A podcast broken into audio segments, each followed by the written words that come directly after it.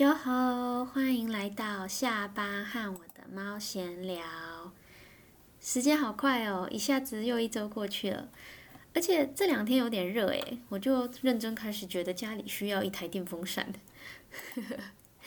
这个周末我两天都待在家，然后我就每天一直看着我的猫，看着看着就会很想要睡觉，所以基本上我就是睡了两天。好来没有睡两天啦，就是有有有看书，也有招待朋友，有做很多不同的事情，但大其他时间大概都在睡觉。我最近刚搬家，就是理论上我应该是要就是出去认识环境，但真心觉得出门是一件很麻烦的事，所以到现在我都还是公司跟家两点一线这样子。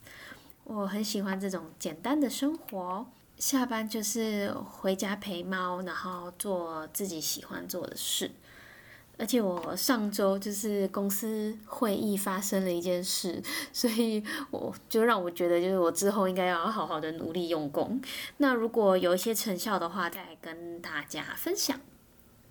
那我要进入今天的正题了，对，就是大家唯一比较有兴趣的，在国外度过的童年，这是第四集了耶。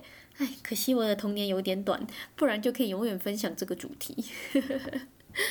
好，那我要开始喽。先帮大家换回一点点的记忆。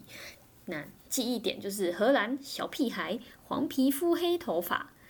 OK，那人设都已经确定喽。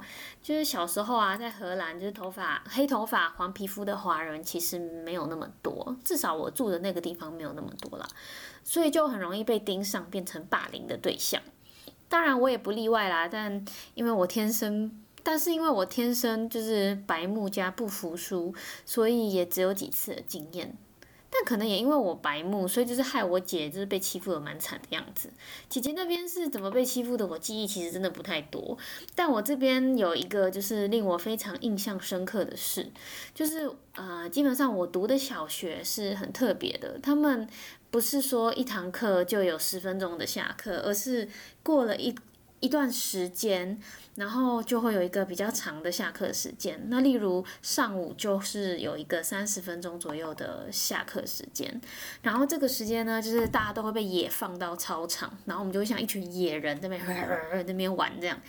对，然后学校的呃里面的边边就是有几个柜子，里面会有放高跷。大家有玩过踩高跷吗？我回来台湾之后好像没有玩过，诶，就不知道大家有没有玩过。它就是一根长长的木头，然后它会有一个凸起来的地方，然后就是那里是可以踩的。我小时候超爱玩高跷，而且我很会玩，我可以踩着高跷跑步。哎，但那个画面其实会蛮好笑的，因为你踩高跷的时候是同手同脚前进，然后移动速度很快这样子。对，总之那是一个当玩具很好玩的东西，但当它变成武器之后就不太好玩了。其实我那时候有一点点忘记，其实我有点忘记那时候是发生什么事诶，我只记得就是有几个高年级的人，然后就是边骂我说我是那个黑头发黄皮肤的猴子，然后就是边把我从那个高桥推下来，把我丢进附近的沙坑，就因为小时候很矮很小又很瘦这样，然后好像。会这样做的原因是因为他们很想要玩高跷，但我就是不想给他们啊，因为其实踩高跷这个东西就是先抢先赢，那我先拿到了，当然就是我要玩啊，他们怎么可以这样子从我手中抢走我好不容易抢到的东西呢？对，总之呢，他们就把高跷抢走了，然后就大骂说，就是我是个外来的呃杂种，然后叫我赶快滚回我自己的国家。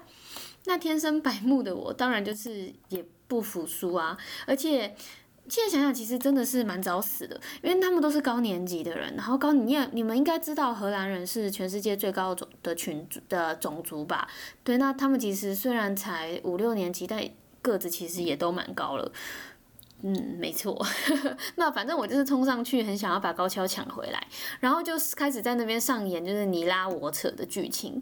那在这样子的剧情推演下呢，当然就会发生一些擦枪走火的意外喽。其中一个高年级生呢，他可能就是就是也是觉得我很烦吧，就想说，哎，这个人怎么那么讲不听啊？就用那个高跷一挥，结果就很像打那个全雷打一样，我就。的正中我的脸，然后就打到我的嘴巴，那当然就是马上鲜血直流啊！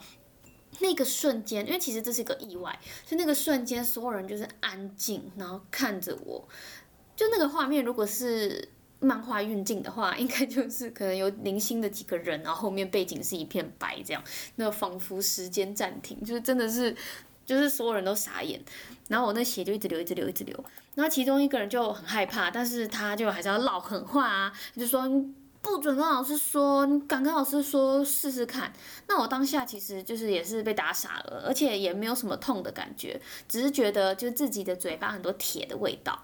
然后当然也没有理会那个人的警告喽，我转头马上就跟老师说：“老师他打我，他还叫我滚回自己的国家，他好过分。”反正我就是一直在那边讲，然后那个老师就看我满满嘴鲜血，就是他看到都吓都吓死了。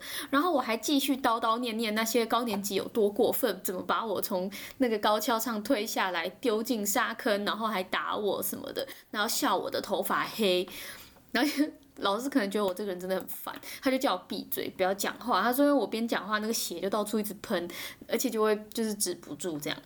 然后反正之后我就安静嘛，我就咬着纱布。那后续怎么样，我其实已经忘了。但是就从那一次之后，就再也没有人敢把我从高跷上推下来了。他们可能觉得我是一个麻烦的人吧，就是明明才刚警告完说不准跟老师讲，结果我转头就一直没叨叨念念说哪些人打我。对，那反正后来就也没有人就是欺负我了，就是然后也没有人打我，因为打我那个应该算是一场意外了，他也不是故意想要打的。啊，好了，这就是我那时候的一些，就是 一些被被欺负的经验。这好好像没有很精彩，怎么办？好，那我们来学点日文好了。OK，嗯，就是如果有看动漫的人，应该都有听过“霸凌”这个词。那它的日文是“以及咩”。那我们在学校会讲“以及咩”，在公司的话，基本上会讲“跑哇哈拉”。那通常那个。哈拉前面的那个字会有不同的变化。那例如性骚扰的话，就是セクハラ。那什么什么哈拉在日本企业其实是件非常严重的事情。现在啦，因为他们好像有修法的样子。所以就如果你现在跟就你你觉得你被主管欺负了，你跟主管说哦你这个是什么什么什么哈拉哦，大家就会很抖，就会就是吓死。对，然后稍微有点良心的人就会尽量避免用一些有争议性的词或是手段。 但是这个好像也听说了，我听说了，也是只有比较大的企业才会很在意这个什么抛啊哈啦这种事情。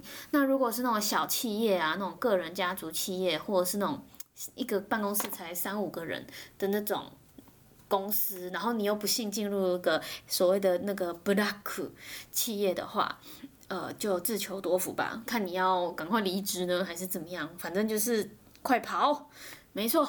好啦，以上就是这个小小的故事。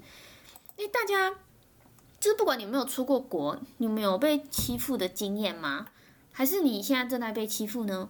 其实我个人的建议是，呃，如果你够勇敢，你就要反击；那如果你不够勇敢，就是你不够你不够勇，也不要说你不够勇敢，应该说，如果你的角色是不方便反击的话，那你也一定要求助于别人。